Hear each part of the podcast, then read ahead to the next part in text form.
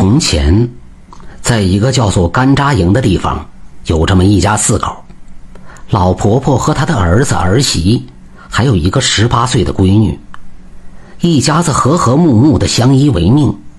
嫂子和小姑子的关系处得很好，嫂子总是亲热的叫小姑子妹妹妹妹的。年节要到了，家家户户都要磨豆腐、碾糕面。一天晚上。嫂子对小姑子说：“妹妹呀，明天要起五更推碾子去。”这话不巧被一只大马猴给听见了。这只大马猴是住在干扎营不远黑石塘的马猴精。快过年了，知道村子里有好吃好喝的，便下山准备弄些吃喝回去。无意中听到嫂子和小姑子的对话，这大马猴心里嘿嘿一笑。便生了歹念，等到天蒙蒙亮的时候，大马猴变成嫂子的样子，去叫小姑子去。来到小姑子屋前，喊道：“妹妹呀，妹妹，起来推碾子去了。”小姑子一听是嫂子在叫自己，马上就回道：“我知道了，嫂子，我马上就来。”于是穿好衣服起来，端着笸箩和大马猴子变成的嫂子，到碾房去推碾子。推了一会儿，大马猴眨巴着眼睛说道：“妹妹呀，咱们歇歇，背影影耍吧。”这闺女高兴的就答应了。就这样，小姑子闭着眼睛，不知不觉被大马猴就背到了自己的窝里。再说到了五更，嫂子起来找小姑子去了，在屋外喊了半天也没人答应。嫂子心里想：是小姑子睡得太死了吧？推门进去，心里一惊。屋里哪有小姑子的影子？床上只有空空的被子。嫂子急忙跑到婆婆屋里，就喊道：“娘娘，你知道小妹去哪儿了吗？屋里怎么没有人呢？”婆婆一听，差点背过气去。缓过来以后，对儿媳妇说：“我也不知道啊，这么晚了，她能去哪儿呢？快快去找找吧。”一家人连呼带喊，直到天亮也没找到。婆婆瘫到地上就嚎哭了起来：“我的闺女啊，你去哪儿了？怎么也不和娘说一声啊？你要坑死娘啊！”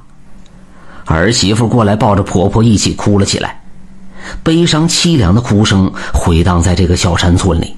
话说大马猴把闺女背回来以后，让她当了自己的媳妇。开始。闺女死也不从，可是也没有办法跑，成天哭哭啼啼的以泪洗面。时间久了，还真为大马猴生下了一只小马猴。一天早上，闺女在窗口梳头，一只家巧飞过来，叼着闺女一条红头绳飞走了。婆婆正坐在门台上，睁着快要哭瞎的眼睛望着村口，嘴里还不停的叨咕着。突然，眼前飞来一只家巧，嘴里还叼着一根红头绳。婆婆揉了揉昏花的老眼睛，就好好看了一看，原来是闺女的，这一下子就来了精神，赶忙说道：“家巧啊，家巧，你知道我闺女在哪儿吗？带我去找我闺女吧。”那家巧就点了点头，摆了摆尾巴，然后飞到村口的石头上。还不停的回头冲婆婆叽叽喳喳的叫，婆婆明白了，就跟着家巧走。家巧走一截，停一停，回头看看。就这样，婆婆跟着家巧来到了大马猴的窝前。这个时候，突然一只大马猴就窜出来，恶狠狠地问道：“你是做啥的？”婆婆说：“我是来看我闺女的。”大马猴马上就说：“哦哦。”原来是娘来了，你闺女在我这边挺好的，想看看行，可是不能带走。进门后，娘俩抱头痛哭，诉说这些年的思念之情。婆婆在闺女家住了几天，大马猴倒是好吃好喝的伺候着，就是一步不离的看着。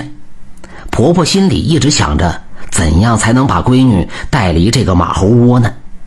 晚上，婆婆翻来覆去的睡不着，忽然间心里有了一个主意。天亮了，便对大马猴说道：“女婿啊，你眼睛咋老是红的？是有病了吧？娘给你治治吧。”大马猴高兴的同意了，听婆婆的话，从东团普集上买了水胶和破布条回来。到家以后，大马猴熬了水胶，躺在床上，等着丈母娘给治病，让小马猴看着自己的娘。婆婆给大马猴抹上点胶水，然后糊上破布条，抹点胶水，糊上破布条，直到把大马猴的脸裹得严严实实的，背上闺女就往家里跑。在一旁看着的小马猴看着姥姥和娘跑了，赶紧对大马猴说：“爹爹。”姥姥背着娘跑了，大马猴说：“瞎说呢，姥姥给爹治病呢。”小马猴又说：“爹爹，姥姥背着娘跑了。”大马猴又说：“瞎说啥呢？姥姥给爹治眼睛呢。”小马猴又接连说了好几遍，这下大马猴信了，他着急了，背起小马猴，急忙就追了出去。婆婆跑得慢。怕大马猴追上来，就把半路上一个碾盘烧得通红通红的。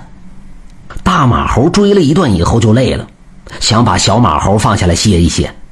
大马猴和小马猴歇着的地方正好是那个烧得滚烫的碾盘。只听“呲喽”一声，紧接着一声惨叫，把大马猴和小马猴烫的是死去活来。最终，他们也没有追上婆婆和闺女。就这样，婆婆带着闺女回到了家，然后收拾了东西就搬走了。他们来到一个山清水秀的地方，世世代代在这里生活下去了，活下去了，活下去。